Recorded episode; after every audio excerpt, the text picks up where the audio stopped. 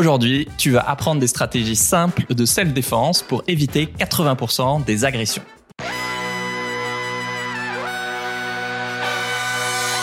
Bienvenue dans Sauf de Sens, des histoires d'humains qui changent le monde. Chaque semaine, je reçois un invité écolo, féministe ou solidaire. Euh, Aujourd'hui, il vient un peu des trois pour t'aider à incarner le changement. Aujourd'hui, on accueille à nouveau Eric Keke pour parler de défense de rue ou de self-défense. Salut Eric. Salut à tous. Bonjour Pierre. La semaine dernière, on a fait une interview sauf de sens classique sur ton histoire, les idées reçues sur la self-défense et pourquoi ça peut changer ta vie. Donc allez l'écouter, c'est pas déjà fait parce que bah, c'est une pépite. Et aujourd'hui, on passe à la pratique. Alors évidemment, euh, vous enseigner de la pratique via un podcast et YouTube, c'est limité. Donc on va pas parler de quoi faire pendant une agression, euh, d'enchaînement de frappes, coups de pied, etc. Et en fait, ça tombe assez bien parce que euh, tu peux déjà éviter euh, probablement 80% des agressions. Euh, J'ai vérifié si ça semblait cohérent à Eric. tu peux éviter 80% des agressions avant qu'elles n'arrivent. on va t'expliquer comment. Et à la fin, on vous donnera des, des scénarios voilà, pour euh, tester vos réactions. Euh, alors évidemment, il n'y a pas de bonne réponse universelle, mais il y a quand même des, des, bonnes pratiques. Alors je te présente en 10 secondes. Tu es un ancien policier, euh, garde du corps de Chirac à un moment, et surtout cofondateur de l'ADAC, ADAC, l'Académie des arts de combat, qui forme notamment à la self-défense depuis euh, plus de 20 ans. 25 ans. Tu commences à avoir de la 25 ans. 25 ans, ok. Même 26 ans d'ailleurs. Bon anniversaire. 26 ans. J'allais dire c'est presque mon âge, mais t'as peut-être pas envie d'entendre ça. euh, mais parce que vous vous rendez pas compte, mais la self-défense, ça conserve vachement bien. Euh, je sais pas si on peut dire ton âge, mais euh, 57 pour sur YouTube. Ouais, moi j'aurais, je sais pas, je t'aurais donné beaucoup moins. Bref, euh, j'ai fait un stage d'une semaine avec vous euh, le mois dernier avec la DAC. J'ai adoré. Euh, maintenant, j'ai envie d'en parler à la terre entière tellement vous faites un travail de qualité. Souvent bénévole d'ailleurs, d'où ces deux épisodes avec toi. pour la petite anecdote, j'ai déjà fait une session Zoom avec ma famille pour leur partager plein de trucs. je dois en Ah ouais. faire une avec mes amis et une autre avec des collègues de, du coworking. Ah, donc, cool. peut-être au bout d'un moment j'en aurais marre, mais, mais en tout cas là, je suis trop content. bien ça. Tout le but de cet épisode, c'est que face à une agression, vous soyez moins une victime qu'on appelle molle et plus une victime dure.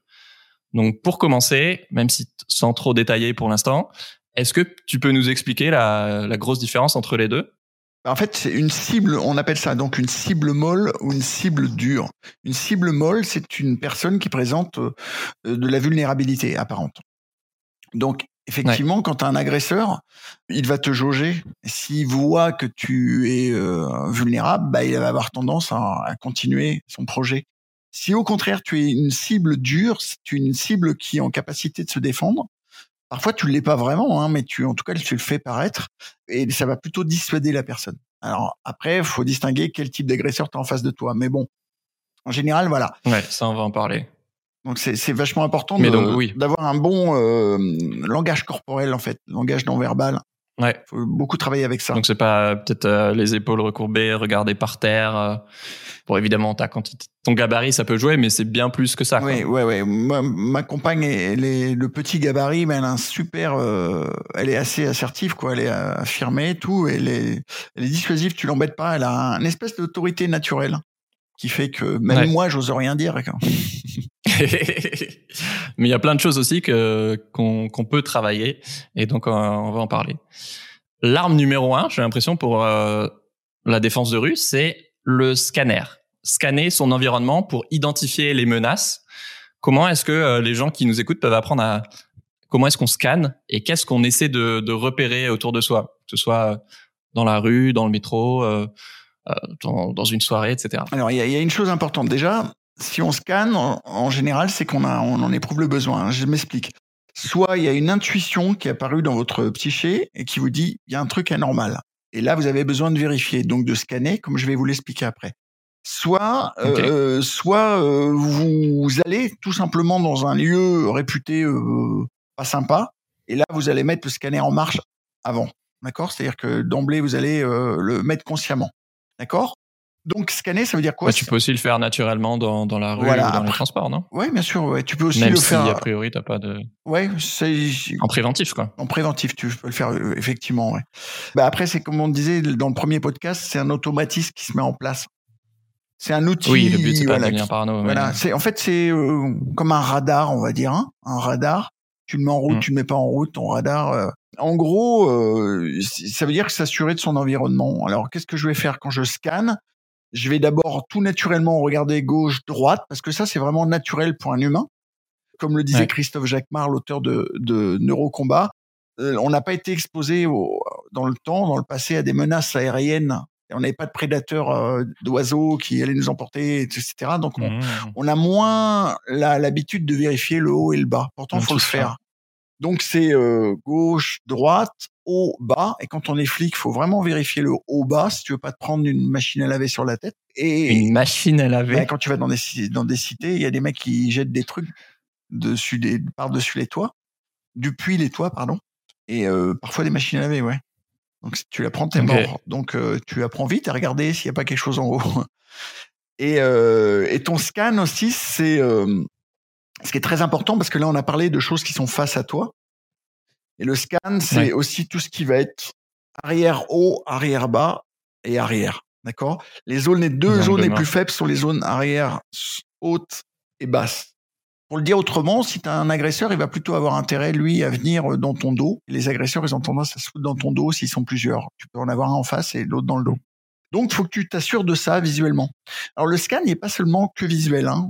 Euh, il est principalement visuel. Ouais. C'est important aussi d'avoir euh, une bonne perception périphérique. Tu es en train de parler avec quelqu'un dans un café, tu as un rendez-vous dans un café, il y a une oreille qui traîne et qui écoute la conversation d'à côté ou du bar aussi un peu. D'accord? Moi, je suis très bon là-dedans. J'arrive à, à, par force d'habitude, à entendre deux conversations en même temps. Et ça, c'est des jeux qu'on t'a pas fait d'ailleurs en stage, qui étaient prévus, on n'a pas eu trop le temps de le faire. C'est des jeux qu'on fait beaucoup, ça. Tu dois... euh, Ah, on l'a fait un peu aussi quand même. ouais. D'habitude, on insiste plus. On a toute une gamme de jeux là-dessus sur la perception euh, auditive euh, périphérique. Tu dois mener une conversation avec quelqu'un et euh, restituer la conversation des, des personnes à côté Ouais. qui eux doivent Bah, faire la déjà même avec chose. une seule histoire, j'étais en PLS, alors j'imagine pas avec deux. Mais après, c'est oui, des choses qui, se, qui sont euh, relativement naturellement. Bah oui, parce que tu peux avoir quelqu'un qui, est, euh, qui dit des choses pas cool à côté, tu vois, euh, et ça t'informe en fait. Voilà. Donc le scan, c'est tu te sers de tout tes sens finalement, y compris de ton odorat, mine de rien, parce que un truc tout bête, mais là on parle d'agression, mais tu rentres dans un immeuble et ça sent le gaz. Bah, tu y a Mhm. peut-être une fuite de gaz. C'est peut-être bien que tu t'en ailles et que tu ailles prévenir les pompiers. Tu vois, c'est tout bête, mais euh, Ouais. voilà. C'est Quelqu'un qui sent l'alcool. et voilà, par exemple, exactement, quelqu'un qui sent l'alcool. Tu, en fait, tu te sers de tous tes sens pour être en conscience. Et tu as vu, je t'ai fait faire un exercice de, de Qigong. Je vous ai tous fait faire des exercices de Qigong. Et notamment en Qigong, il y a un, un exercice pour ceux et celles qui connaissent, qui nous regardent, ça s'appelle Wuji. C'est un, c'est un exercice de concentration. Au début, tu restes concentré sur un point et tu ouvres toutes tes perceptions. Tu vas te servir de tes oreilles, de ta peau, pour prendre Ouais. de, de même ton ressenti interne. J'aime beaucoup cet exercice parce que il te met vraiment en- dans l'état que je recherche. Cet état où, d'un coup, Ouais. tu es complètement aware, comme dirait euh, Jean-Claude, notre père à tous. Donc ça, c'est le scan. Un, un exo similaire, ça peut être juste de, bah, là, que vous soyez en train de, je sais pas, faire votre jogging, euh, la cuisine ou quoi, pendant que vous écoutez le podcast ou de regarder cette vidéo sur YouTube, de, euh, sans bouger euh, ton regard, essaie de capter un max d'infos autour de toi, euh, ou d'entendre effectivement s'il y a des, des bruits d'oiseaux, de voitures, des discussions, etc. Ça permet aussi, que ce soit quand tu balayes le regard ou par le, par la vision périphérique, c'est encore mieux, bah, d'être discret surtout, de pouvoir identifier une, une menace sans, euh, sans qu'elle sache que tu l'as identifiée. Quoi. Et cette habitude à ne pas rentrer dans le, dans le mode focus, c'est-à-dire le, ce qu'on appelle le fameux effet tunnel, qui arrive, qui est une, corollaire, une corollaire du stress. Hein, ça arrive à chaque fois que tu es un peu stressé, tu as tendance à, à resserrer. Et dans mon expérience de policier, chaque fois qu'on intervenait sur des interventions euh, où il y avait eu une agression euh, physique, interpersonnelle, les gens te décrivaient toujours les yeux. Ils n'étaient pas capables de te décrire les vêtements, mais ils te décrivaient les yeux.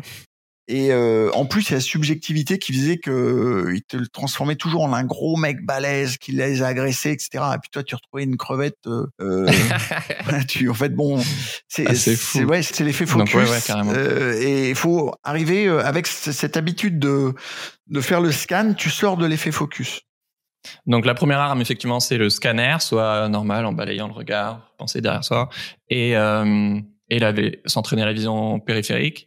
Mais du coup, qu'est-ce qu'on essaie de repérer? C'est quoi une situation à risque euh, potentiel? Alors, tu, tu, vas repérer. Euh, alors, j'ai un protocole d'observation hein, qui s'appelle le CATS contexte, terrain, autre. Euh, pardon, contexte, autre, terrain, soit. Donc, tu vas euh, déjà un contexte implique un type de risque. Bon, je dis toujours, tu vas à la banque, tu as des types de risques qui peuvent en découler tu peux te faire braquer. Euh, un gros braquage de banque, tu peux te faire euh, choper au DAB, euh, tu peux te faire choper après avoir retiré de l'argent, etc. Et voilà, donc ça implique un type de risque. Tu vas, je sais pas moi, tu, vas prendre l'avion, tu as un autre type de risque. Voilà, donc le contexte est important parce que il te permet de déduire le type de risque auquel tu vas être exposé potentiellement. Donc après, il y a l'autre. Alors l'autre, tu as plein de questions à te poser déjà, euh, est-ce qu'il y a quelqu'un qui a un comportement anormal? Euh, comment dire euh, asymétrique? Enfin, je veux dire, quand tu vois, quand tu regardes une scène, bah, je sais pas. Tiens, je vais te prendre un mmh exemple. Le métro. Tu prends le métro. Qu'est-ce que tu vois? Tu vois des gens qui passent, principalement. Donc, un gros 90% de gens qui passent, qui se rendent d'un point à un autre. Donc, ils ont un rythme, etc. Et déjà, dans ces gens qui passent, si tu es parisien, tu peux distinguer qui est touriste. Comment tu le remarques? Tu le remarques parce qu'ils avancent pas pareil que les autres. Ils sont en plein milieu, ils se tiennent pas à droite, ils regardent dans l'air, ils cherchent les panneaux. Déjà, tu vois des touristes. Ça, c'est les gens qui passent. Donc déjà, tu as des distinguos à faire. Après, tu as des gens qui stagnent. Les SDF. Tu as des gens qui font, qui s'occupent des affiches. Après, tu as des gens qui, euh, parfois, ont des rendez-vous, qui vont chercher un de leurs potes à une station, ils disent, bah, tiens, moi, je t'attends sur le quai, etc. C'est assez rare. Et après, mmh. tu as des modèles euh, de gens qui sont en repérage. T'en as pas beaucoup, mais t'en as et t'en voit.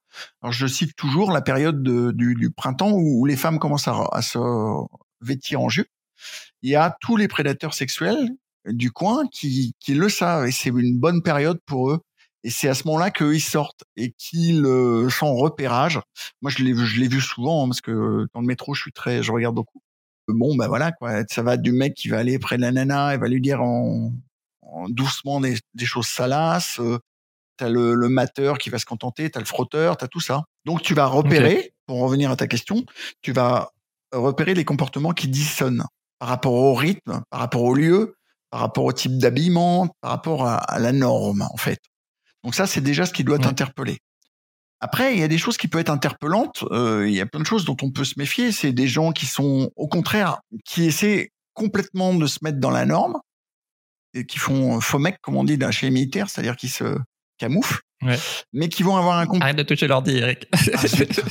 Ah, qui vont avoir un, comportement euh, quand même euh, asymétrique parce que. Bah, tu vois qu'il fait du cinéma, quoi. ouais, voilà, c'est ça. Ils vont donner le change, mais tu vois, par exemple, le, gars qui euh, ne va ni lire, ni téléphoner, ni mais qui est en observation mmh. en fait. Il fait style, je suis tranquille en train d'attendre, mais je suis en observation, en fait. Et cela, tu le remarques quand tu as un peu l'habitude, quand tu observes toi-même ton environnement. Si tu, sinon, tu le remarques pas. Et d'ailleurs, c'est très marrant parce que ben, moi, je suis de ce genre-là, hein, puisque moi, j'observe beaucoup mon environnement.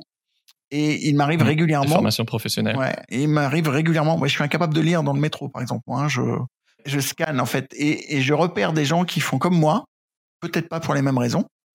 Et on se voit. C'est-à-dire qu'à un moment, il m'a repéré et je l'ai repéré. Et c'est très étrange. Et euh, même une fois, ça m'est arrivé d'un gars qui était euh, lui visiblement euh, là pour mater pour le coup là les femmes. Et je le voyais sa manière de regarder tout. Puis lui, il regardait, il faisait des focus sur les fesses des nanas, les cuisses, etc. Il était comme ça. Puis de temps en temps, il avait quand même un petit scan pour voir s'il n'était pas vu. Et à un moment, il relève la tête, il me voit. Il voit que je le regarde. Et moi, il y avait peut-être, je sais pas, l'autre bout du wagon, je lui fais Juste ça. Et le mec, ça l'a inquiété, il est descendu après. Pour ceux qui écoutent un podcast, euh, je t'ai vu. Est-ce que tu peux dire le geste que tu viens de faire? Je lui ai dit, euh, je te, je te regarde. Je t'ai vu avec les, doigts. J'ai mis les doigts dans les yeux pour lui montrer. Je te regarde. Et le doigt menaçant, fais attention. Et, euh, et le type, il est, il a, je l'ai fait deux fois ce, cette chose-là. Une fois dans une soirée aussi, avec un gars que je connaissais d'un peu loin et qui était avait vraiment un comportement très bizarre avec les femmes. Lui, il a vu que j'avais repéré et je lui ai fait la même chose. Et c'est pareil, il est hmm. parti après. En gros, il était, il était repéré, quoi. Pour vous donner quelques exemples complémentaires, ça peut être effectivement quelqu'un qui te regarde de travers ou trop fixement. Euh, quelqu'un qui change d'attitude euh, à ton approche. Exactement. Euh, quelqu'un qui est pas respectueux, qui va parler fort, avoir sa musique, voire insulter. Quelqu'un qui est bourré. évidemment, les personnes bourrées. Mmh. Les gens nerveux, les gens qui conduisent vite ou dangereusement. Et comme tu dis, effectivement, surtout en fait ceux qui ceux qui font rien, quoi, qui sont pas sur leur téléphone et qui qui accordent plus d'intérêt à ce qui se passe autour d'eux et potentiellement à toi que euh, en général les gens on est focus chacun sur euh, sur nous-mêmes quoi. Puis les groupes aussi qui ne se parlent pas. Tu vois des groupes deux mecs, trois mecs ouais. qui ne se parlent pas, ils sont entre eux, tu sens qu'ils sont potes, ils se parlent pas. Et puis à un moment ils, quand t'approches, ils se regardent. Ça c'est très très mauvais signe. Ça ça veut dire que les mecs ils ont été repérés et que euh, ils attendaient que ça en fait. Donc là, c'est ce qu'on essaie d'identifier avec le scanner et, et la vision périphérique. Et donc derrière, tu peux déclencher euh, plein de choses. Si tu vois une menace potentielle, euh, tu peux t'éloigner, voire carrément t'enfuir. Euh, bah, les femmes, vous connaissez ça très bien, euh, changer de trottoir, euh, changer de wagon si t'es dans les transports, mais en même temps regarder si la personne te suit ou pas. Puis quand tu fuis aussi, effectivement, il faut, bah, faut avoir anticipé et te dire, ok, mais par où? Parce que hmm. voilà, en fait, tout ça, moi, ce que je trouve hyper intéressant, c'est que c'est pas une question bah, d'être qui est le plus musclé, quoi Là, c'est juste de la pure observation qui te permet d'éviter une agression. Et donc, c'est accessible à tout le monde. Quoi. Le, le, la self-défense, c'est plus une histoire de cerveau que de muscle. Hein. C'est le plus malin qui réussit. Faut, faut bien comprendre ça.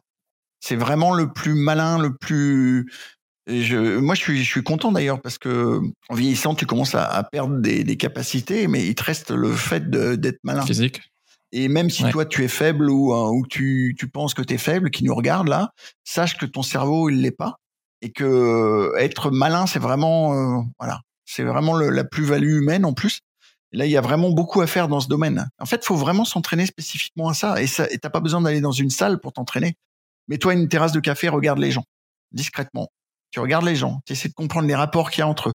Repère déjà euh, qui, d'après toi, a des caractéristiques de, de personnes pas cool les gros dominants, par exemple, les gros dominants pathologiques. D'ailleurs, c'est les mecs que tu n'as pas vraiment intérêt à regarder dans les yeux, d'ailleurs. Tu vaut mieux les prendre en vision périphérique.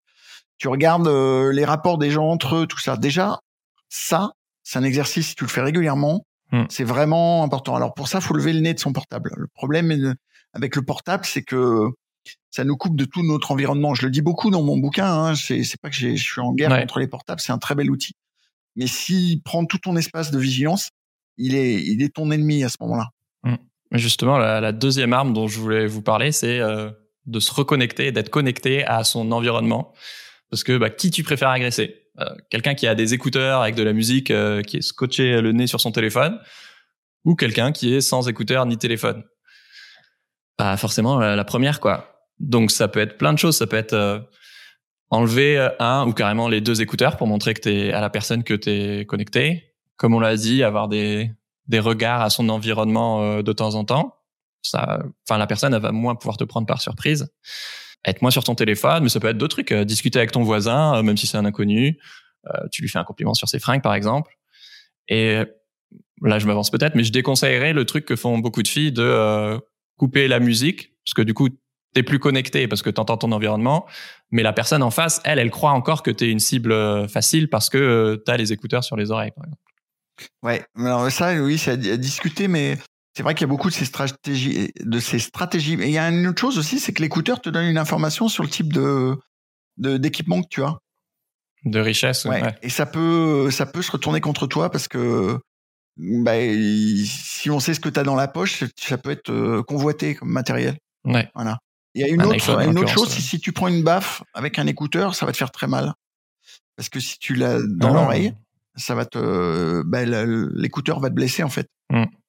Bon, voilà. Ah, on vous a dit, il est très pratico-pratique. Oui. Hein. Avant de vous donner euh, plus de conseils pratiques, euh, il faut qu'on vous mette dans la peau de l'agresseur. Euh, il y a deux principaux types de violence, ça c'est étudié scientifiquement, et selon face à laquelle tu te trouves, bah, tu n'auras pas la même stratégie. Donc d'un côté, on va voir la violence impulsive, donc d'irritation ou défensif parce que c'est en réaction à quelque chose. Donc un automobiliste, euh, tu lui as coupé la route, euh, une dispute de couple, euh, un mec jaloux qui te regarde dans la rue, quoi, t'as un problème. Et de l'autre côté, la violence prédatrice, donc plus froide, calculée, préméditée. Donc, je sais pas, un pickpocket dans les transports, un violeur au GHB dans une boîte de nuit, ou même carrément un terroriste, ou un cambrioleur, je sais pas. Mhm. Est-ce que tu peux nous développer un peu les, les différences entre ces deux violences euh, impulsives et prédatrices Comment, comment les distinguer? Alors, euh, ouais, c'est basé sur les travaux de, de Rory Miller, qui est un auteur. euh, moi, j'aime bien citer mes sources. hein, Il y a plein de gens qui citent rien. Moi, je. Ouais.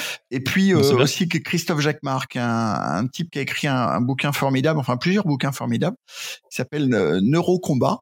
C'est vraiment euh, très fouillé. Et, et puis mon expérience personnelle aussi, qui recoupe avec ça. Donc en gros, ça dit, il y a un peu plus de détails, mais on, vous- la fait courte, comme on dit. Déjà, juste un gros distinguo au départ, un postulat de départ. Il y a des gens dits normaux qui sont dans le cadre d'une certaine norme dont vous faites peut-être partie, j'espère. En tout cas, qui sont capables de s'énerver parce qu'on leur a manqué de respect ou n'importe quoi et qui sont et voilà. Et en général, quand ils s'énervent, ils peuvent éventuellement passer à l'acte, mais ils sont plutôt dans le mode euh, défensif, on va dire. Voilà. Et puis ils sont normaux, Ouais. donc quand ils passent à l'acte, ça va être euh, un passage à l'acte euh, euh, réduit, c'est-à-dire que ça va pas aller trop trop loin, en gros. Et de l'autre côté, Ouais. il y a des personnes qui sont euh, ben, pas tout à fait normales, qui sont plutôt déviantes, qui ont des problèmes psychologiques. Hein. Ça se voit pas tout le temps. Il y en a Mm. plein partout. Hein. Ça peut être de vos amis. Moi, j'ai des amis qui font partie de cette catégorie-là. C'est néanmoins des amis à moi. C'est pas que des gros méchants tapis dans l'ombre. Ça fait partie de la vie. Et ces gens-là, ils ont des réactions euh, anormales. C'est-à-dire qu'ils vont euh, passer à l'acte plus vite et euh, ils peuvent aller plus loin et avoir du mal à s'arrêter. Alors, et dans ces personnes-là, on va faire encore deux distinguos. Il y a les personnes qui vont être les, les, la violence, euh, comment on dit, défensive, enfin euh, émotionnelle, moi je dirais, la violence émotionnelle, d'irritabilité, et de l'autre côté, la violence prédatrice. Donc, la violence émotionnelle, d'irritabilité, c'est typiquement, on a tous vu ça au moins dans un film, si ça nous est pas arrivé, c'est la personne que tu regardes et qui dit qu'est-ce que t'as, tu veux ma photo? Voilà, c'est cette personne insécurisée généralement depuis l'enfance et qui ont, euh, par contre-coup, ils ont pris l'option de dominer toutes les situations. Donc, Ouais. ils sont en fait fragiles hein, et ils utilisent la, la violence pour rétablir leur statut, au moins à leurs yeux ou aux yeux de leurs proches. Souvent, d'ailleurs, ils sont en bande. On voit des petites bandes quelquefois avec des jeunes. Ceux-là peuvent être dangereux parce qu'ils recherchent un statut par rapport à la bande et ils vont pouvoir vous agresser si vous les regardez de travers. Voilà. Donc, la caractéristique pour les reconnaître, c'est des, c'est des approches bruyantes. C'est-à-dire, c'est des gens qui vont faire du bruit. Ils vont gueuler. Ouais. Ils vont en général vous insulter, vous donner des ordres et vous menacer. En général, quand il y a ça, il n'y a même pas besoin d'avoir les trois. Généralement, quand il y en a deux dans les trois, c'est déjà des bonnes indications que cette personne-là est euh, plutôt dangereuse. Alors, Ouais. après, euh, elle a un problème d'ego, hein, donc elle veut euh, racheter son statut et elle va euh, tout faire pour vous dominer. Voilà, pour à ses yeux restabiliser, reprendre la dominance sur vous en tout cas. Donc dans ce cas-là, euh, elle a pas peur des témoins, elle a pas peur des caméras. Et si vous cédez pas, si vous lui tenez tête, elle va facilement passer à l'acte, très violemment. Par contre, si vous vous soumettez, elle va plutôt avoir tendance à être beaucoup moins violente. Vous allez peut-être prendre une tarte, mais ça va être un peu moins violent, généralement. Bon, on va on va faire cas par cas après euh, comment réagir. Ouais, là, les deux là, là, là, là, là, ouais, on fera ça après. D'accord. Donc en général, cette personne-là, euh, le mieux c'est de s'en éloigner. Dans certains cas, faut se soumettre. Dans certains cas, si vous le sentez, on peut lui tenir tête, mais il faut être prêt à aller au fight hein, quand même. hein. De l'autre côté, on a la violence Ouais. prédatrice, le modèle prédateur. Le prédateur, lui, c'est complètement différent. Le prédateur, il a un projet. Il n'est pas du tout dans l'émotion, contrairement à l'autre. Lui, il est dans le cerveau rationnel. Il a une stratégie, il a une stratégie d'approche euh, low profile. Donc, il va arriver, il peut vous flatter, il peut être sympa avec vous, etc. Notamment pour, euh, pour tout ce qui concerne euh, la séduction qui va se terminer par euh, quelque chose de pas cool. Euh, il va commencer par être flatteur, gentil, etc. Puis, en fait, euh, après, il va passer à l'acte. En fait, toute sa Ou technique, juste demander l'heure ou voilà, 2 euros. toute la une technique, c'est une euh, approche euh, pouvoir s'approcher de sa victime sans éveiller discrètement. voilà, sans éveiller sa vigilance. Donc, euh, Mm. il va, il va être fondu dans la masse, il va être gentil, voilà. Et puis, par contre, quand il va passer à l'acte, il va s'assurer que tous les feux sont au vert pour lui, qu'il n'y a pas de témoin, que la personne n'est pas en capacité de se défendre. Par contre, il va passer à l'acte euh, de manière extrême. Voilà. En, en gros, par contre, cette personne, c'est intéressant, c'est que faut savoir que si vous êtes une cible dure, vous lui montrez des, des critères de cible dure, elle va plutôt avoir tendance à lâcher l'affaire, aller vers une autre cible molle, par Ouais. exemple. Oui, parce que lui, il fait son calcul. euh, ok, est-ce que ça, vaut le coup ou pas et- Coût-bénéfice. Non, bah, je vais choisir quelqu'un d'autre. même. Voilà. Ok. Ok. Euh, moi, un truc qui m'a vraiment euh, retourné le cerveau, c'était que effectivement, si, si là, toi qui nous écoutes, tu veux agresser quelqu'un, en fait, à chaque fois, il y a trois étapes la sélection de la victime, l'approche. Donc, tu veux tester ta victime, en fait.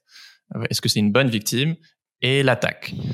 Et ça, moi, c'est quelque chose euh, dont j'avais pas du tout conscience qu'une agression, c'est un processus et qu'à chaque étape, bah, l'agresseur, il peut s'arrêter s'il estime que euh, bah, t'es pas une victime euh, facile, en fait. Donc, au tout début, en fait, il n'a pas décidé à 100% s'il va t'agresser. Il, tâte le terrain et c'est tes réactions qui va faire qu'il continue ou qu'il arrête. Et je trouve ça hyper, euh, bon, j'aime pas trop ce mot, mais empowering ou ça, ça redonne ton pouvoir en fait parce que dans une situation d'agression, euh, bah souvent t'as pas décidé de te faire agresser quoi. Alors que de te rendre compte que la manière dont tu réagis, ça peut évidemment euh, l'influencer. Enfin, il attend de voir ta réaction pour voir, euh, bon peut-être moins dans le côté émotionnel, mais en tout cas sur le côté prédateur Voilà. pour savoir s'il continue ou il arrête. D'où l'importance, euh, ce qu'on va vous partager, d'apprendre à être une victime dure pour euh, pour le décourager ou de savoir désamorcer face à un agresseur euh, plus euh, émotionnel. Et bien comprendre aussi que, euh, bah, comme c'est un processus, c'est un, un entonnoir et que bah, plus t'identifies plus pardon t'identifies tôt la menace, plus t'as d'options pour euh, l'éviter. D'où l'importance de bah, du scanner et, et de, la, de la vigilance en, en amont.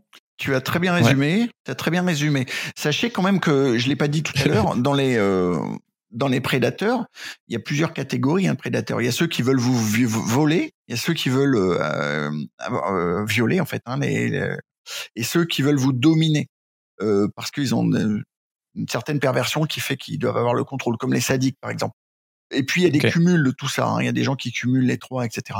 Donc euh, si on prend le voleur, qui est quand même le plus courant, il va vouloir t'isoler, il va vouloir euh, faire en sorte que tu sois silencieux, il va vouloir euh, Mm. avoir un peu de temps te demande pas d'aide. et que tu puisses pas appeler à l'aide, et etc. Donc lui, ça c'est son Mm. projet. Tout ce que tu vas faire qui va contrarier ce projet-là, bah, il va aller dans ton sens à toi, d'accord?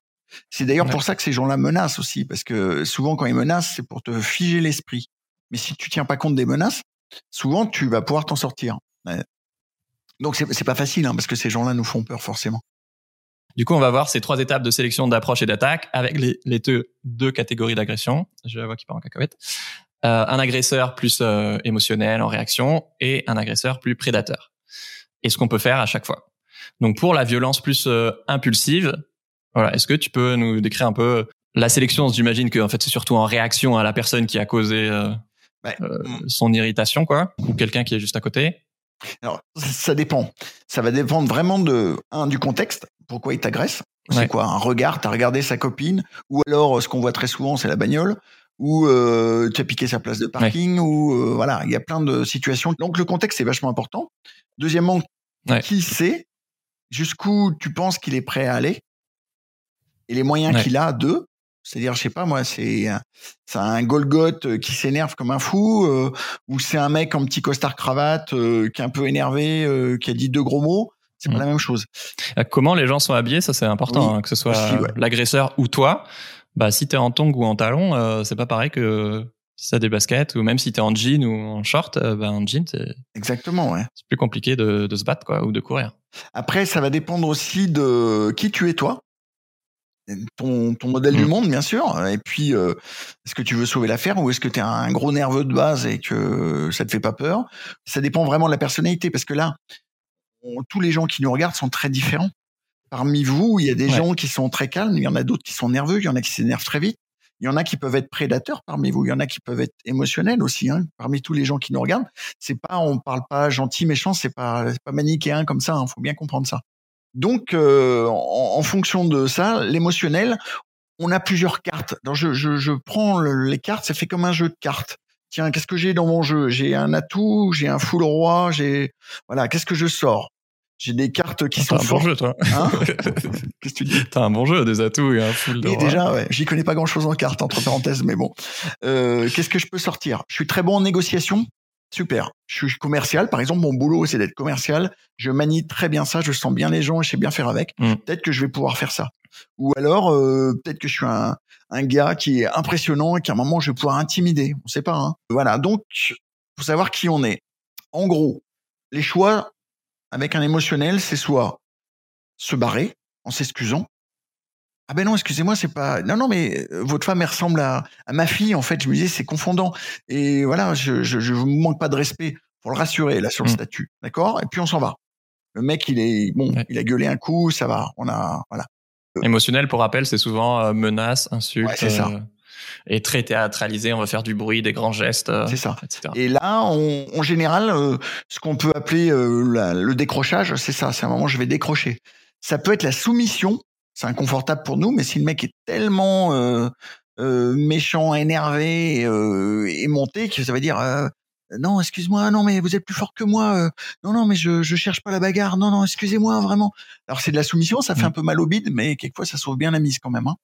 Ça dépend encore des circonstances. Bah là, t'es vraiment en soumission en victime molle, quoi. Tu peux le faire aussi en, Ouais. en victime dure. euh, Alors ça dépend. Il y a des fois. ok, pardon, désolé, je vais bouger ma voiture, euh, tout va bien. euh, Voilà, alors il y il y a ça, et il y a des fois où ça va être nécessaire d'être en victime molle, comme je viens de le faire. En gros, il a un- je vais te le faire caricaturalement, il a un couteau dans la main. À ce moment-là, tu te fais en Ah oui, bah, ah oui, excuse-moi, mais Oui. ah non, mais j'ai pas voulu. Ah non, mais franchement, excuse-moi. Voilà, là, tu es en soumission. Un braquage dans une banque, tu vas être en soumission. T'as pas le choix. T'as pas le choix. Il vaut Oui. mieux que tu sois en oui, soumission. Ça peut être une soumission passive, la soumission vraiment tes carpettes, ou la soumission active. Tu te soumets, tu fais exactement comme j'ai dit, mais dans le même temps, tu repères comment il est habillé, le véhicule qui prend, euh, voilà, et tout de suite, t'appelles les flics La derrière. plaque. T'es encore dans l'action, mine de Ouais. rien. Voilà, ça va être ça, ou alors t'es dans le mode, euh, bah, t'es dans le mode, je suis prêt à faire face. Et faut savoir qu'avec un émotionnel, faut, faut faire gaffe, parce que ça va sûrement partir en voie. Et puis il y a une chose qu'on n'a pas dite, hein. Il y a beaucoup de choses qu'on n'a pas dites, bien sûr, on n'a pas le temps de tout. Mais euh, tout à l'heure, on faisait une grille d'analyse. On a dit contexte, autre, terrain, soi. Mais euh, on analyse donc le contexte, on analyse le l'autre. Ça peut être les autres. Si ça se trouve, il est pas tout seul, le gars. Oui. Peut-être pour ça qu'il l'ouvre comme Ouais. ça. Peut-être qu'il est avec des mecs dans ton dos. C'est pour ça qu'il faut scanner. Même quand tu pars au début de l'action, faut toujours, c'est la règle du plus sain, toujours te, d'abord vérifier les mains du gars. Est-ce qu'il a les mains vides? On a tendance à regarder dans les yeux, mais là, faut regarder aussi les mains. Est-ce qu'il a des gestes qui prêtent à penser que il va sortir une arme? Et est-ce qu'il a des potes? Typiquement, c'est des agressions dans les transports en commun. T'es- Tu t'agresses avec un mec, tu t'embrouilles avec un mec. Souvent, s'il l'ouvre très fort, surtout s'il est petit gabarit, etc., faut que tu te méfies. Ça veut dire qu'il a peut-être des potes. Et que le fait de l'ouvrir fort aussi, c'est une manière de les prévenir. Et des potes qui sont dans certaines parties du bus ou du métro. Puisqu'il y avait de la place. Quand ils sont arrivés, ils sont mis, ils sont disséminés à droite, à gauche, là où il y avait des places. Et d'un coup, tu te retrouves avec quatre mecs alors que tu croyais qu'ils étaient tout seuls. Ça, c'est, En anticipation, moi, j'ai noté d'autres trucs, effectivement, euh, qui marchent pour les deux, mais bah, prendre des grandes respirations, Mm. parce que sous l'effet du stress, euh, voilà. Euh, donc toujours continuer à scanner, etc. J'aimais bien, je sais pas si tu l'as dit dans le podcast ou pas, mais votre phrase de quand il y a un doute, il n'y a, pas de doute. ouais. Voilà. Si votre intuition vous dit qu'il y a quelque chose qui va pas, euh, c'est très souvent vrai. mieux vaut la croire, en effet, ouais. Faire comme si Oui. c'était vrai de toute manière, même s'il y a, Ouais. Et euh, un truc auquel j'avais pas pensé, de se positionner de façon à avoir la vue la plus large possible sur euh, ce qui t'entoure, notamment dans, dans le métro par exemple, bah plutôt euh, se mettre pas dos à, à l'entrée et plutôt voilà avoir la vue la plus large et éventuellement proche des, des issues de sortie si- s'il y a besoin. effectivement, Et aussi euh, montrer que s'il se passe des trucs autour de toi, voilà, pas faire comme si de rien n'était, mais montrer que tu as pris en compte les événements par ton attitude et que tu les ignores pas. quoi. Alors la gestion du regard va être très importante. Salut, c'est Pierre. Euh, je suis en train de faire le montage. Je vous fais une pause dans l'interview euh, juste pour vous prévenir que euh, l'ordi d'Eric a commencé à faire énormément de bruit à partir de ce moment-là de l'interview. Donc, j'ai réussi à enlever euh, ce gros bruit de fond au bout de 4 heures de galère en post-production. Mais du coup, juste, soyez pas surpris euh, si sa voix et l'audio est forcément un peu moins bon, mais ça reste correct et surtout, bah, c'est hyper intéressant euh, jusqu'à la fin. Voilà. Bonne deuxième partie d'interview. Ouais, c'est vraiment important parce qu'il y a des regards, si tu les tiens, euh, si tu regardes un de ces gars-là émotionnels dans les yeux et que tu tiens les yeux, il va prendre ça pour du défi. Or, l'agresseur émotionnel est très sensible au défi. Donc, euh, il va pas du tout aimer. Si tu euh, baisses les yeux d'emblée, il va prendre ça comme une soumission. Alors pour un émotionnel, euh, peut-être que ça va aider, mais ça dépend. Hein. C'est peut-être aussi ce qui va l'encourager à te mettre une grande tarte, quoi. L'idée, c'est quand tu repères un n'importe lequel euh, des deux d'ailleurs, c'est de le prendre en compte, c'est de prendre en compte, de regarder latéralement et de glisser. D'accord? Pas de rupture vers le bas et pas de tenue de regard en résumé. Mais par contre, on montre qu'on a vu. C'est pareil pour une femme qui se fait suivre, harcelée dans la rue, et le gars, il a toujours un mot, une phrase euh, grivoise. souvent, elles le vivent, elles, elles regardent pas, c'est normal, elles font style, j'ai pas entendu. Elles doivent s'en aller, c'est bien, mais si le gars il commence à les suivre et qu'il continue à les suivre, et à un moment, il va falloir qu'elles qu'elle le prennent en compte, qu'elles lui montrent qu'elles l'ont vu. C'est important. Voilà, sinon ça l'encourage à, à continuer. Donc décrocher horizontalement le regard, pas vers le haut ou pas vers le bas, parce que du coup ça fait vraiment. Il faut comprendre qu'en fait un, agresseur, il va enchaîner des transgressions. Les transgressions, c'est quoi? C'est faire des choses qui ne se font pas. Alors il va enchaîner, il va, il va tutoyer, il va insulter, il va menacer, il va, euh, il va euh, se rapprocher, il va vous toucher. Tout ça, c'est des choses qui se font pas.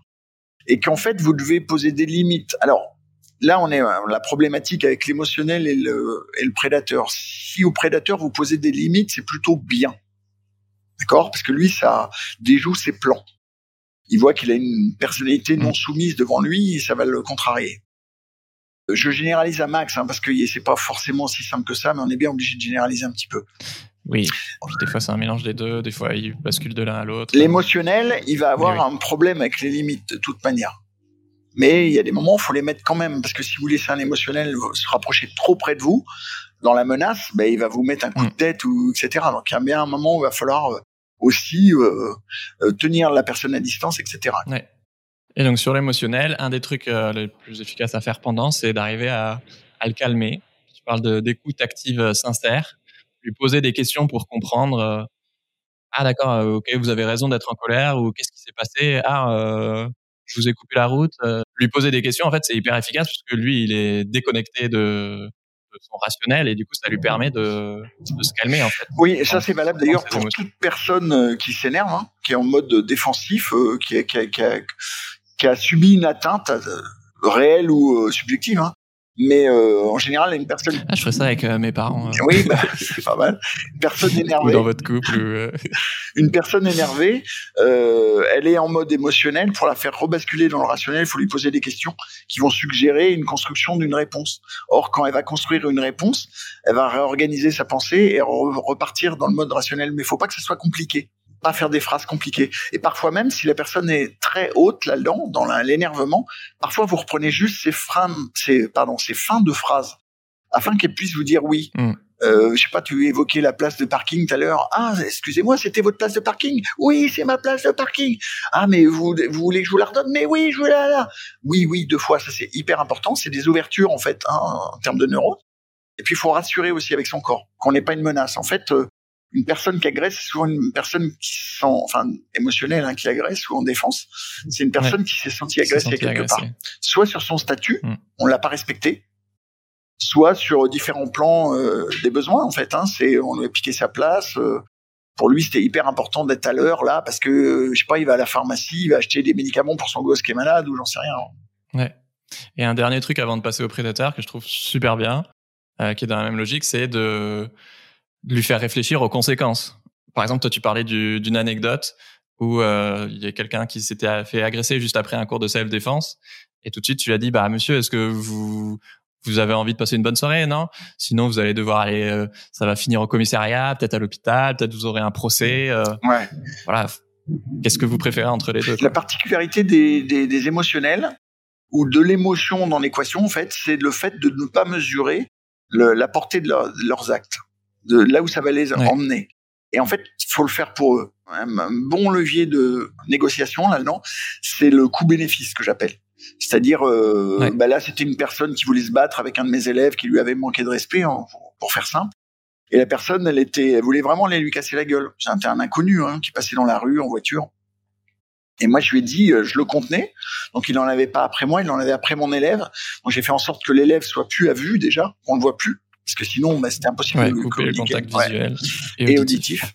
Et euh, j'ai raisonné le gars, mais il avait du mal à redescendre. C'était un mec très costaud. Il voulait vraiment les taper sur l'autre qui était une crevette qui se battait très bien d'ailleurs l'autre, mais bon. Donc il était, euh, il était en mode, je vais écraser ce gars qui m'a manqué de respect finalement. Et moi, à un moment, quand je voyais qu'il décrochait pas, je lui dis, mais monsieur, c'était un, beau soir de juin.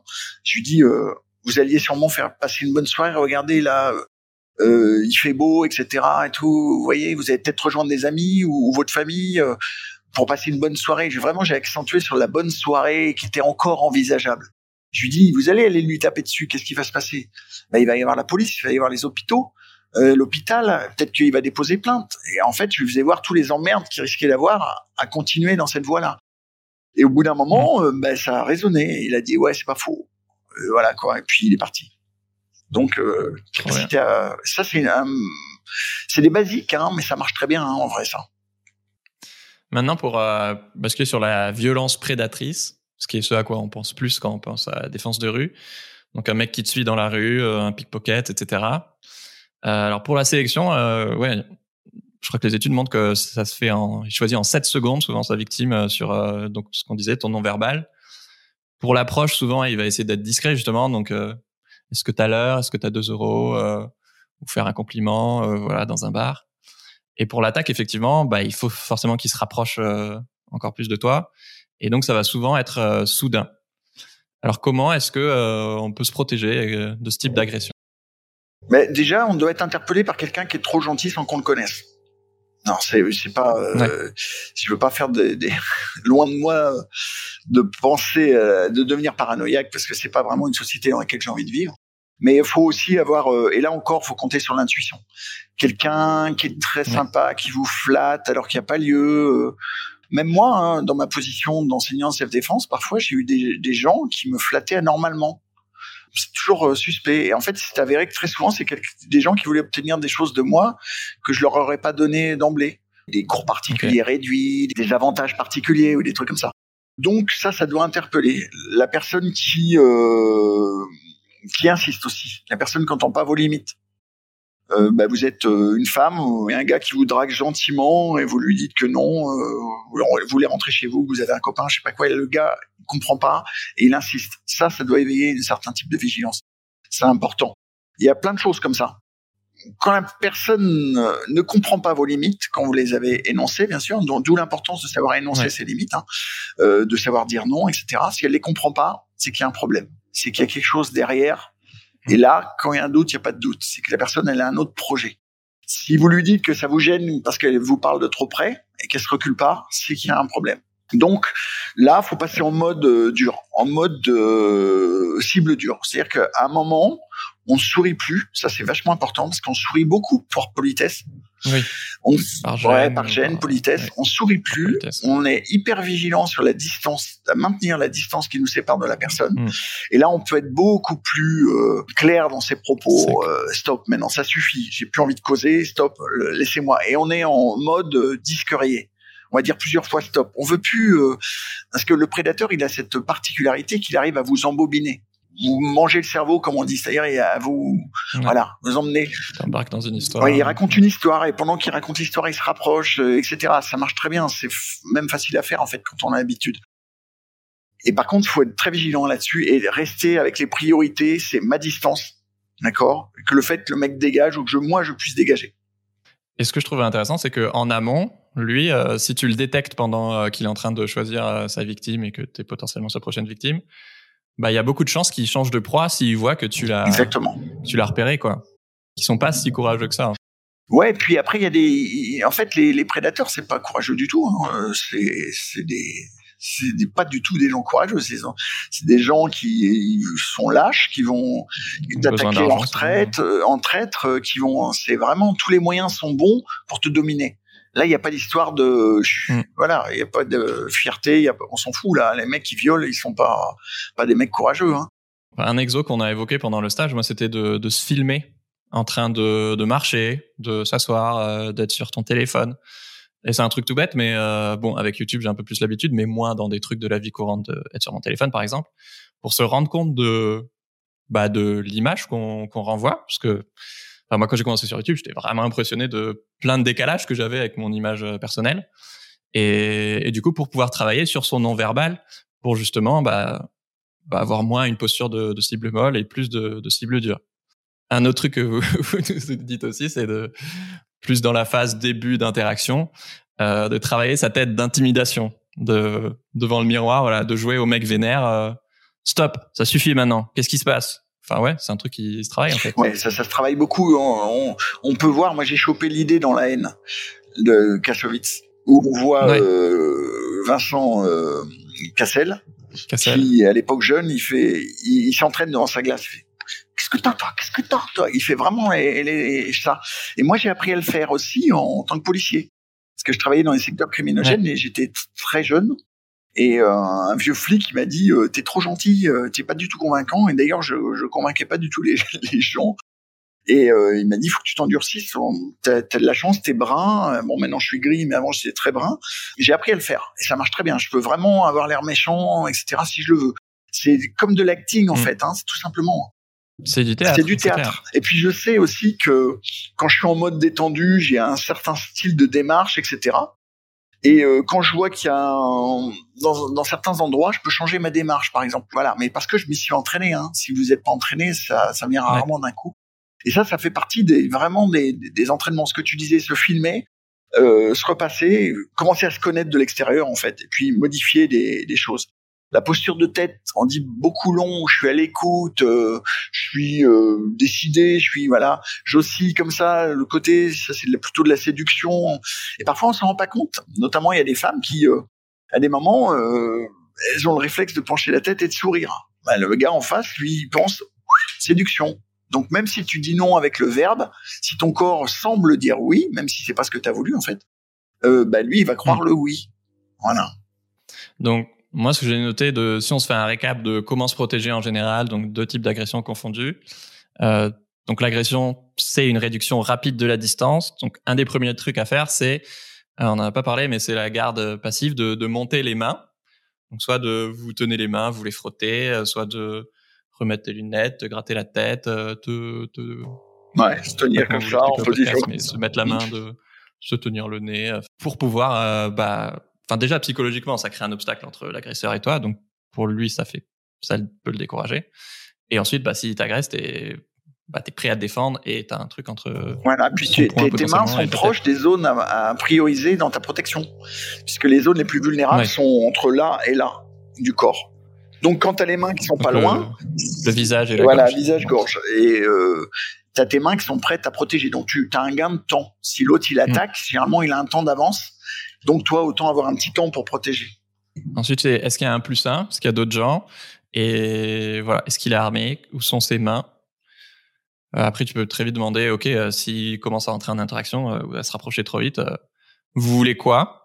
Ou pas hésiter à demander de l'aide au- autour de- des gens. Et je pense que la première fois que tu prends la parole, c'est hyper important que voilà, tu parles fort, d'avoir une voix posée. Et ça, on peut s'entraîner aussi de qu'est-ce que vous voulez? Plutôt que qu'est-ce que vous voulez? Voilà. Parce que bah tout de suite c'est ouais. Et c'est marrant parce que les, gens ne le font pas ou rarement, tu es obligé de les- leur faire faire. Mais moi, j'ai constaté, quand j'ai commencé ce, ce genre d'entraînement dans ma salle, les gens ils étaient oh ouais pourquoi on fait ça et tout. Et puis il y a des gens qui sont en refus, qui veulent pas le faire, ils veulent pas crier, Ok. ils veulent pas euh, répéter les phrases, etc. Ils trouvent ça euh, débile. Ou ça les expose trop. Hum, En fait, c'est essentiel. C'est ce que je leur dis dans tout ce que je vous montre là. Vous allez avoir un cours où il va y avoir du physique, etc. Mais ça, c'est beaucoup plus important. Si vous voulez pas qu'il y ait de f- de- d'échanges physiques, ça, c'est vraiment faut le bosser. C'est un moment, c'est faut le refaire. Mais par contre, quand tu le fais, et ça, les comédiens le savent, parce que ça, c'est de l'acting. Hein. Les comédiens le savent. Ouais. Quand tu mets le bon logiciel dans ta tête et que tu, ça a donc une répercussion sur ton nom, ta communication verbale, non verbale et paraverbale. Paraverbale, c'est le ton de voix. Ça vient vite, en fait. Ça vient vite, mais faut le faire. C'est une étape obligée. Ouais. Gueuler un bon coup. Toi tu dis que tu as une phrase euh, qui, qui te permet de basculer euh, appuyer sur un bouton rouge en mode euh, c'est- me casse pas les couilles Ouais, moi, c'est, euh, dans ta tête Moi, hein, tu, commences à me casser les couilles en fait. C'est pas très poli, mais Ouais. j'ai pas cherché. D'ailleurs, c'est très très marrant. C'est Ah non, tu le dis à spontané. l'oral. Ok. Spontané. Chez moi, quand ça sort, j'y réfléchis pas à cette phrase. Elle sort spontanément. C'est assez Ouais. mauvais signe. En plus, on peut. Alors là, allons plus loin parce que je- moi, je travaille beaucoup là-dessus. Je suis hypnothérapeute, comme la plupart des gars de ma bande. D'ailleurs, nous, on a tous les gars que tu et t'as pas vu euh, les filles profs aussi, mais on est tous aussi euh, thérapeutes quasiment à côté. Il y en a qui sont acupuncteurs, il y en a qui sont euh, coachs, il y en a etc. Et c'est important de voir aussi que c'est un travail de fond. C'est-à-dire que moi, je pense qu'on peut, et je suis persuadé de ça, on peut ancrer. Alors, je t'explique. Moi, j'étais compétiteur, et pour la compétition, je suis allé voir un sophrologue. Et le sophrologue, il a ancré, enfin pas lui, moi, sous sa conduite, j'ai ancré des choses en moi qui me permettaient d'être performant. Des phrases types, des leitmotivs, des comportements types qui me qui me réassuraient. Ce qui fait que bon, j'ai fait 10 combats, j'en ai gagné 9 et j'ai fait un ex sur le dixième. Mais euh, c'est quand même neuf victoires. Et euh, et en fait, je me mettais dans une euh, c'est un conditionnement en fait, hein, je m'auto-conditionnais. Et on peut tout à fait faire ça, induire des, des choses comme ça en, dans tous les gens que je forme que les choses puissent euh, que les gens puissent avoir leur phrase type leur machin l'élément déclencheur de la confiance en soi ou, euh, ou du mode fight hein. le mode fight moi je l'ai induit je sais j'ai un protocole très particulier personnel fort heureusement il y a longtemps que ça s'est pas passé mais quand je dois y aller qu'il n'y a pas moyen d'éviter. Ben il faut absolument que j'y aille à 150% en fait hein. c'est à un moment si j'ai pas le choix. Et pour ça j'ai un protocole qui est euh, je j'ai un élément déclencheur d'une pensée d'un truc qui est arrivé il y a très longtemps qui est pour moi. Et puis j'ai un protocole pour moi qui consiste à déshumaniser la personne puisque je vais être obligé de me battre avec avoir visualisé les cibles et en fait comme un mannequin de frappe en fait hein, et a pu me poser des questions là-dessus. Mm. c'est l'extrême hein, je parle de, de, quelque chose d'extrême mais c'est quand même très intéressant à un moment de de, de pouvoir déverrouiller ce verrou empathique. Le problème des gens, le problème des gens normaux, c'est, et l'avantage aussi, c'est pour ça qu'ils sont normaux, c'est d'avoir de l'empathie. c'est très bien parce que moi je suis quelqu'un de, j'aime beaucoup les gens empathiques et je pense être très empathique. Euh, et cette empathie-là fait que tu n'as pas envie de taper sur un de tes frères humains, évidemment, même pour te défendre. Donc il y a des protocoles pour déverrouiller ce verrou momentanément, parce que c'est important, parce qu'il y a des gens qui le déverrouillent et qui n'arrivent pas à le reverrouiller. C'est-à-dire qu'ils vont euh, se défendre et d'un coup, ben, y a leurs années de frustration, euh, boulot, sentimentaux, tout ça, tout ça, ça va sortir et ça va devenir de l'ultra-violence. C'est-à-dire ils vont se défendre, mais en plus ils vont défoncer la personne, ils vont la finir au sol. Et ça, c'est vraiment pas bon. Donc, il faut apprendre à le déverrouiller et à le reverrouiller. Et ça, c'est des apprentissages qui se font notamment avec l'hypnose, avec euh, le conditionnement, etc. C'est un travail plus long, mais hyper intéressant sur lequel on bosse beaucoup, nous, là, en ce moment. Et donc, avant l'attaque, mais après, euh, du coup, euh, monter les mains, est-ce qu'il y a quelqu'un d'autre? Est-ce qu'il est armé? Euh, Qu'est-ce que vous voulez euh, Demander de l'aide, etc. Il y a un truc hyper important qui est la, la barrière, tout en criant, par exemple, avec autorité, ça suffit maintenant, arrête, arrête est-ce que tu peux nous expliquer un peu la, la barrière, même si c'est un peu compliqué par, par le podcast bah, En fait, la barrière, c'est de si tu vois que la personne est en train de réduire la distance, elle se rapproche de toi dangereusement. À mesure qu'elle se rapproche, tu deviens de plus en plus vulnérable. Donc, tu peux pas te permettre ça. Donc, en toute logique, tu te décales. On va éviter de reculer parce que si tu te recules, c'est vécu par l'autre comme de la soumission, et qu'en plus, toi, euh, très pragmatiquement, euh, t'as pas de feu arrière, hein, t'as pas de caméra arrière comme dans les voitures, donc tu sais pas ce qu'il y a derrière. Donc potentiellement, tu peux tomber. Donc tu vas préférer te décaler sur les côtés, ce qui l'insécurise lui entre parenthèses, qui retarde ses projets, on va dire. Et tu vas mm. commencer physiquement à monter tes mains, mains ouvertes, important, parce que si t'es comme ça, t'es une menace. Si t'as des témoins, ben, euh, d'aucuns diront devant un tribunal que tu l'as menacé, c'est toi qui as déclenché le truc. Donc tu vas garder bien tes mains, c'est aussi efficace, même plus efficace. T'as moins moyen de te blesser aussi. Euh, et tu vas conserver une distance avec ton bras, sans qu'il plie. Hein, tu conserves une distance entière avec ton bras. C'est ta, ta, dernière sécurité. Et là, ça, ça sert encore de, de baromètre, parce que la personne qui vient se coller sur ta main, c'est vraiment qu'elle veut passer à l'acte. Donc, ça te permet de cibler. Pour clarifier, par exemple, pour ceux qui, qui écoutent un podcast, c'est vraiment un de vos deux bras euh, tendu, la main ouverte, euh, loin devant, et l'autre main euh, un peu devant votre menton, assez haut. Plutôt sur le côté du visage, Plutôt sur le côté du visage. Sur le côté du pour visage. Pas couper ta vision périphérique.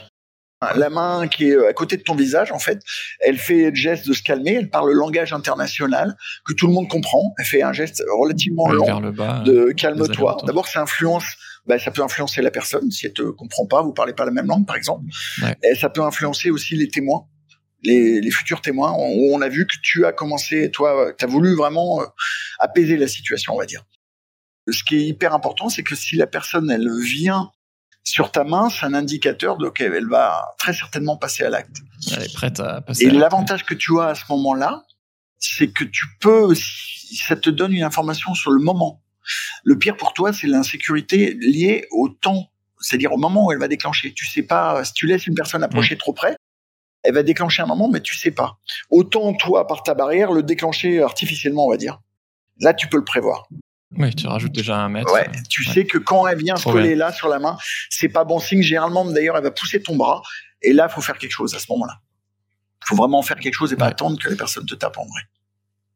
Alors, pour récapituler, euh, là, le but du podcast est vraiment de vous aider plus sur la partie amont. Là, on est allé un peu plus loin, mais vraiment, c'est surtout euh, déjouer le truc en amont, anticiper. Et donc, pour être une victime dure qui va décourager l'agresseur, euh, notamment, encore plus chez les femmes, c'est essentiel, par exemple, de réagir à la première transgression. Quoi. Ne laissez pas quelqu'un vous toucher si vous l'avez pas décidé.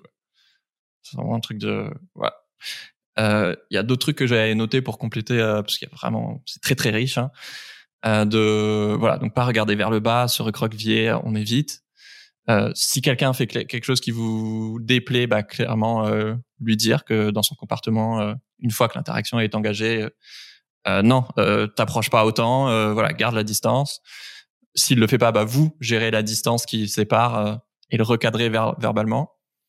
Euh, parler fort parce que ça permet aussi de, bah c'est vrai un peu ce que tu dis, l'habit fait le moine, mais de soi de se mettre en confiance, de potentiellement bah d'intimider le mec parce que lui tout son but c'est de vous prendre par surprise, par sidération.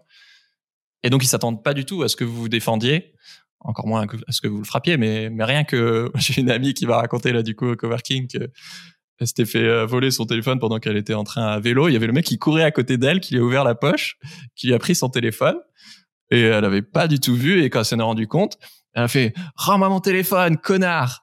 Et je pense que le connard aussi a beaucoup joué.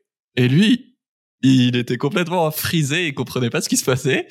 Et il lui a rendu le téléphone et il s'est barré quoi. Délire, ah merde. Ouais. Voilà, donc ça c'était un peu plein de tu sais que la, la, la, posture par exemple ça a été mesuré hein, euh, quelqu'un qui se qui joue sur sa posture qui se redresse comme ça il diminue son hormone du stress le cortisol et il augmente son, son hormone de la confiance en soi la testostérone. C'est la chercheuse Amy Cuddy qui a mis ça en mm. et euh, de manière euh, relativement rapide et c'est vachement important. Et quand tu regardes moi qui ai fait des combats de boxe c'était hyper important quand je montais sur le ring d'être droit, d'avoir l'air fier j'avais peur, hein, comme l'autre en face. Hein. Mais euh, le fait de ne pas la montrer, bah, ça fait que ça me donnait confiance en moi. Si j'avais été euh, peureux, fuir, le regard, me caresser comme ça, ça aurait certainement contribué à faire que l'autre se sente plus fort. Et c'est marrant parce que tu racontais une anecdote pendant le stage que, que j'ai vécu aussi.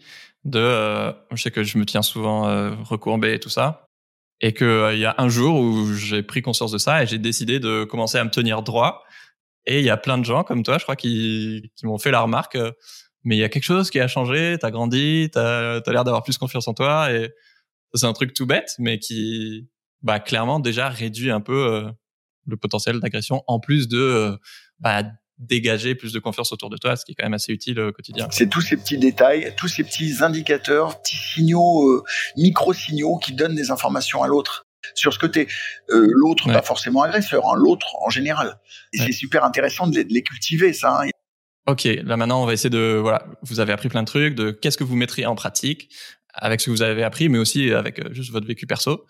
Euh, si un mec te suit dans la rue en journée, euh, vous qui nous écoutez, vous, vous feriez quoi? Eric, est-ce que tu pourrais répondre soit en général, soit j'ai beaucoup aimé l'anecdote de, de, de ta compagne qui qui va au supermarché. Oui. tu peux nous le raconter. Alors je te le raconte. Hein, c'est ma compagne qui euh, m'envoie un message téléphonique. Moi j'étais à l'entraînement en fait et j'ai pas du tout entendu. J'ai eu les trois messages à la fin de l'entraînement. Mais elle m'envoie trois messages. Premier message, elle me dit oh, il y a un type bizarre. Euh, je suis sorti de chez moi. Il y a un type bizarre qui me suit. Euh, deuxième message vocal. Oh qu'est-ce que je fais là? Je commence à être en panique. Il, il lâche pas l'affaire le mec et tout. Le troisième message, c'est bon, ça y est, j'ai géré. Euh, ah dis donc, euh, si je devais compter sur toi. en bref, et en fait, ce qu'elle a fait, c'est qu'elle a, euh, c'est qu'elle a, euh, se sentant suivie, elle s'est rappelée d'une chose que je lui avais dite, et elle l'a emmenée dans un supermarché et elle a tapé un scandale. Elle l'a emmenée dans une galerie marchande plus exactement, à la place d'Italie. Et euh, elle était dans le coin et euh, le mec comme il, mode prédateur hein, vraiment il disait rien il se rapprochait il a maté à mort. Et euh, donc elle l'a repéré assez vite et là elle a dit qu'est-ce que tu fais? Qu'est-ce que tu fais? Pourquoi tu me suis? Arrête dégage! Elle a été explicite pour que les gens comprennent la situation. Et lui ben prédateur caméra témoin pas bon. C'est vite tiré quoi. Il a même pas répliqué il s'est cassé. Ça, c'est un, bonne, euh, une bonne chose. Après, si vous tombez sur un émotionnel comme ça, ça peut l'énerver et il s'énerve. Donc, il faut faire gaffe quand même à ce que vous faites au niveau des mains, etc. Bah, ça va rarement être un mec qui suit. Hein, ouais, alors il y, a, malheureusement des, des formules hybrides. Hein. Il y a des gens qui peuvent switcher du mode émotionnel au mode prédateur. Ça, c'est plus compliqué, mais on en voit. On a, résumé, on a simplifié tout à l'heure, mais il y a quand même des modes euh, un petit peu euh, mixtes. Ok.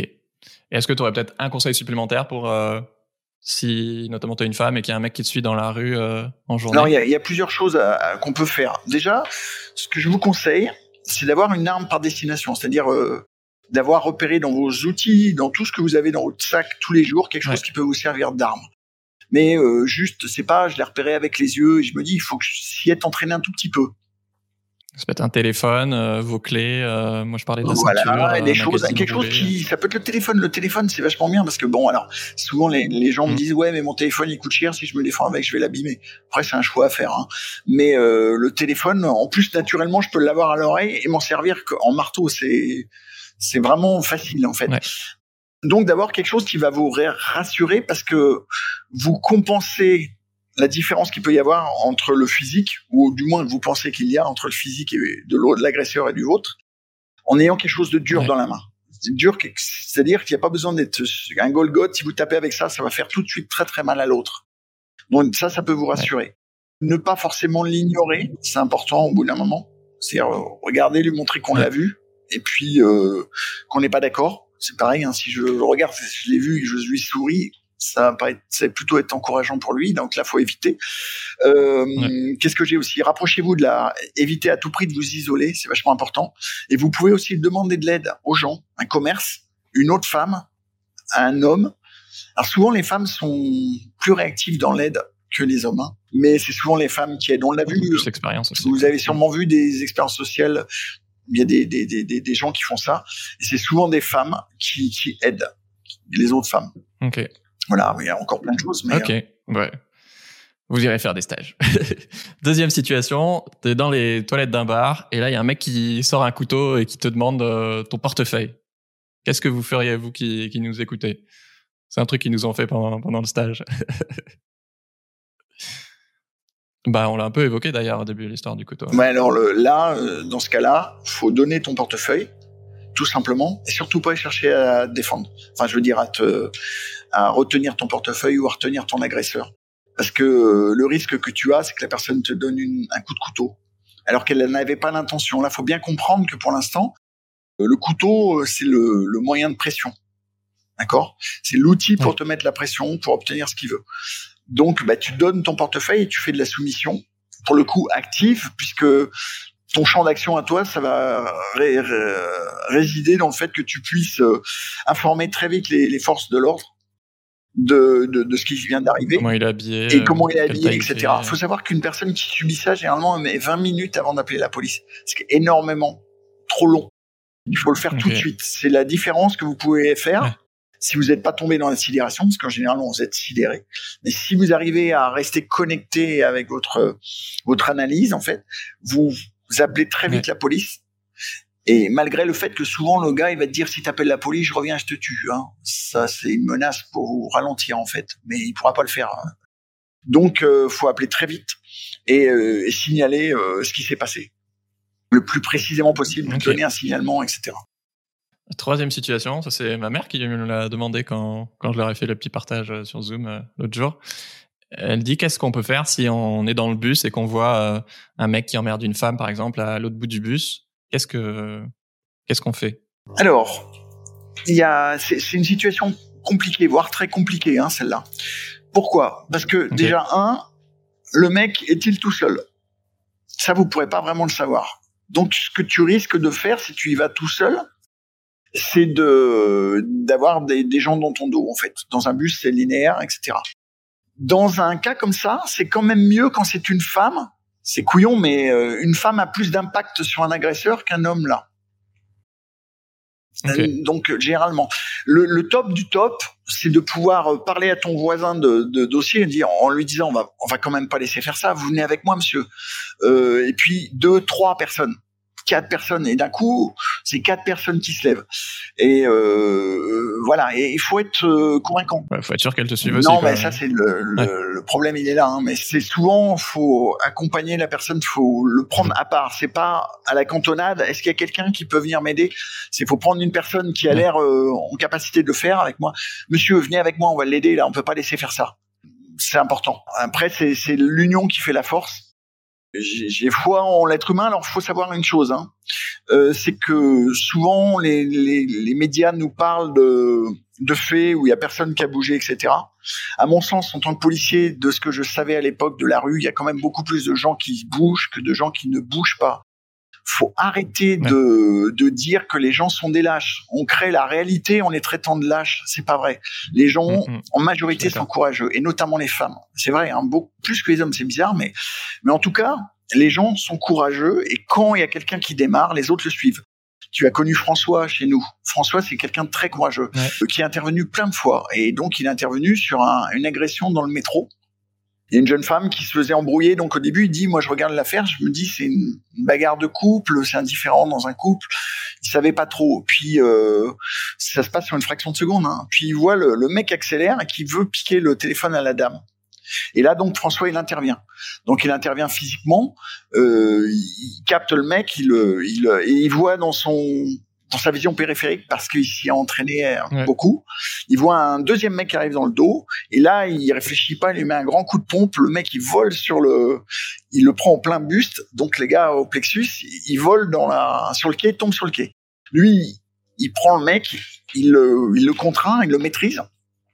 Et là, il a demandé à monsieur, venez, monsieur, venez là, venez vous mettre sur les jambes, monsieur, faites ci, monsieur, tirez le signal là, tac. Et tous les gens ont agi il a pris le lead en fait et il a donné des ordres. Il a donné le la tâche à faire à la personne. il n'a pas laissé dans le flou en fait. Hein. Bon, donc déjà le mec avait essayé de sortir une arme, donc il, tu voyais le 1 plus 1, ça lui a bien servi parce qu'il a tout de suite regardé les mains, il a vu que le gars essayait de tirer euh, une arme de sa ceinture, il a attrapé l'arme et il s'est retourné pour contrôler le deuxième gars qui était sur le quai KO. Et là en fait il y avait plein de gens qui étaient à la base des témoins qui étaient en train de le taper par terre il a fallu que mon pote ah François gère en disant écoute bien parce qu'il y a tout dans cette situation. Il leur a dit arrêtez, arrêtez comme les mecs arrêtez pas. Il leur a fait un coup bénéfice. Il est génial François. Il leur a fait regardez les caméras là. C'est vous qui allez être condamné si jamais il y a un truc. Ah et les gens ils ont fait ah bah peut-être c'est pas con là. Euh, on va peut-être ah, arrêter de le, taper. C'est étonnant comme situation, mais en fait, tu regardes, il y a tout dans cette situation qu'il a vécue. Mm. Ouais. Bon, vous, vous en arriverez peut-être pas vous vous sentez peut-être pas en, confiance assez pour euh, prendre le leadership à ce point-là.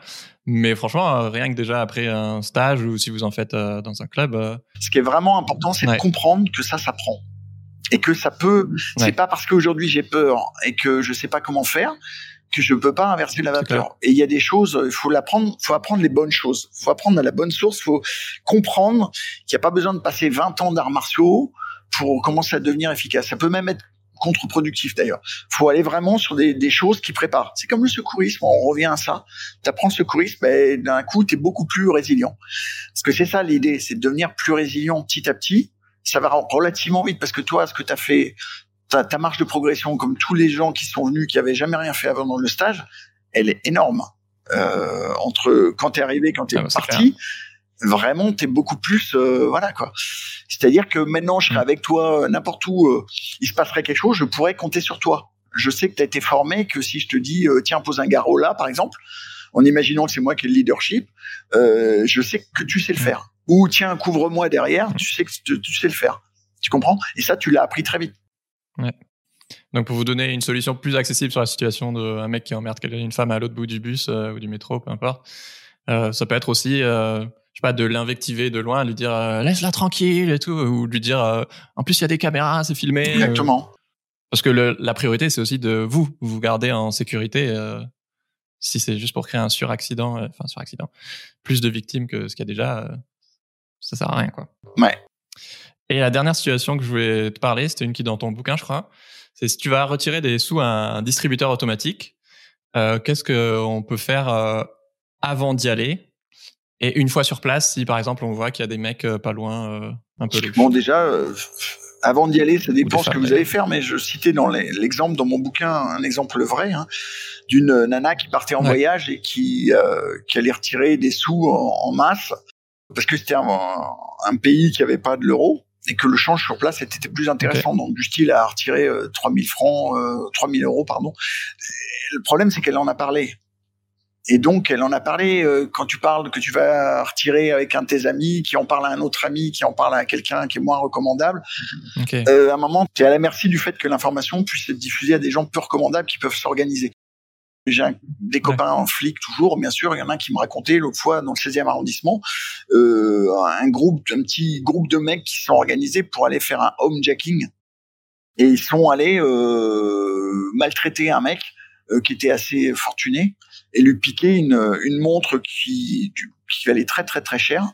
Et tout simplement, c'est que le gars avait parlé de cette montre-là devant sa fille et surtout du copain de sa fille, du petit copain de sa fille, assez nouveau.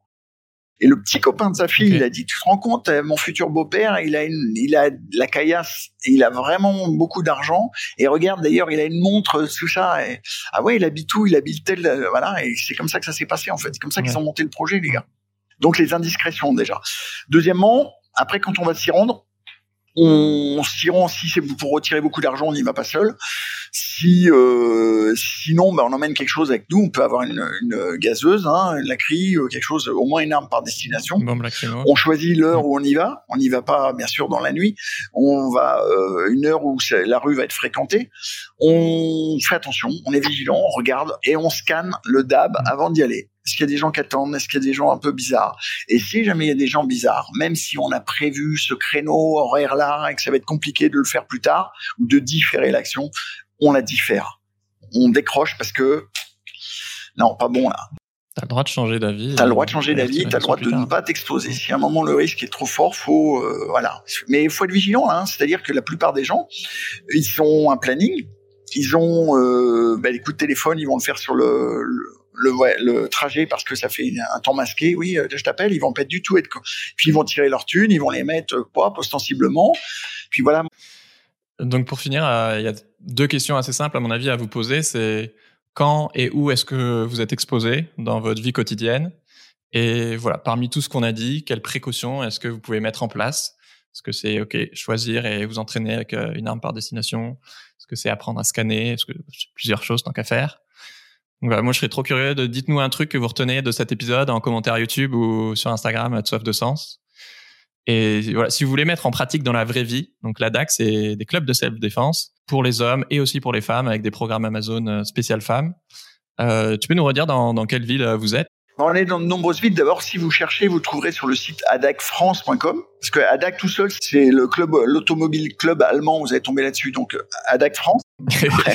Oui, Et, euh, c'est autre chose. Et puis, euh, donc, on a des, bon, on en a, je sais plus combien maintenant des clubs. On doit en avoir une quarantaine à l'époque, en tout cas. Donc, il y en a à Grenoble, à Paris, en Bretagne, il y a plus, en Rennes, qui marche très bien. Il y a euh, Bain de Bretagne. Il y a aussi en Haute-Savoie, dans la région parisienne, dans le 77, euh, etc. Il y en a pas mal.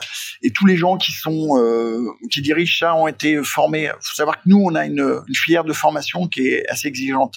Parce qu'on pense que euh, former des gens à se protéger, c'est pas anodin si on leur dit des choses qui marchent pas et si on dit des choses euh, contre un couteau, ben vous y allez, vous faites ci, vous faites ça, c'est on les expose. Et nous, on a une Ah, être responsabilité, donc on est très exigeant sur nos profs. Et surtout, euh, voilà, je pense que pour la plupart d'entre vous, c'est peut-être un sujet complètement nouveau où vous n'êtes pas prêt euh, à aller faire de la self-défense euh, toutes les semaines. Mais par contre, euh, bah, ça peut être, il y a des stages d'une semaine et aussi pas mal de stages juste de un jour. Ça, je trouve ça Une génial. demi-journée pour, bah, pour monsieur et madame tout le monde, puis il faut pouvoir se libérer aussi. Donc pour ça, bah, vous pouvez aller voir sur le site, euh, sur leurs réseaux sociaux. Inscrivez-vous à la newsletter de, de la DAC, même si tous les stages sont pas toujours relayés. Donc faut pas hésiter à aller voir régulièrement sur le site.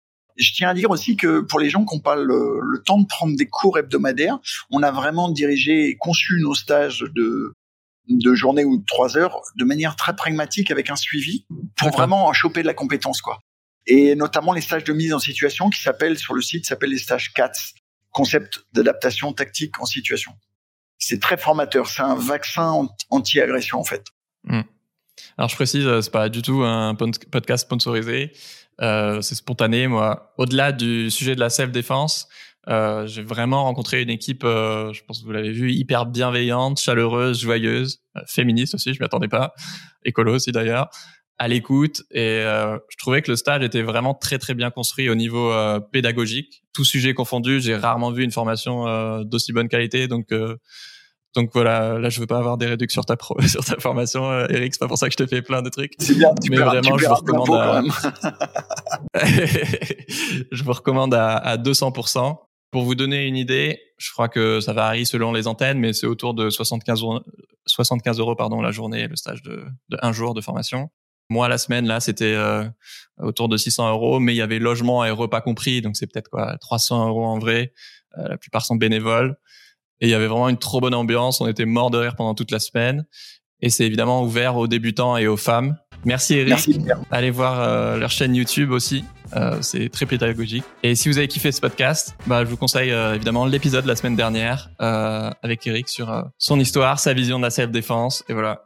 Abonne-toi et parle de ce podcast à un ami qui s'est déjà fait agresser. Ça va carrément l'aider. Merci Eric. Ciao tout le monde.